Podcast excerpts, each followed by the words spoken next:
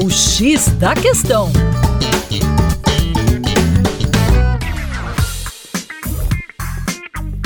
Olá, ouvintes, tudo bem? Eu sou o professor Percy Fernandes da equipe Terra Negra e hoje vamos falar sobre um lago de lava coberto por gelo descoberto próximo à Antártida. Em 2001, imagens de satélites indicaram algo estranho: sinais de um lago borbulhante de rocha derretida no fundo de um vulcão de uma ilha perto da Antártida. Habitada apenas por pinguins, elefantes marinhos e albatrozes, em 2019, outras análises por satélites indicaram a variação de temperatura de 280 graus Celsius até 419 graus Celsius no fundo da cratera. Era o primeiro indício mais consistente de um lago de lava, que seria o oitavo já identificado. Para confirmar, uma equipe de vulcanólogos da University College London, no Reino Unido, visitaram pela primeira vez o Monte Michel, um vulcão ativo com 843 metros na ilha de Saunders, nas Ilhas Sanduíche do Sul, em 2020. Porém, o clima hostil fizeram desistir no caminho. Retornaram em novembro de 2022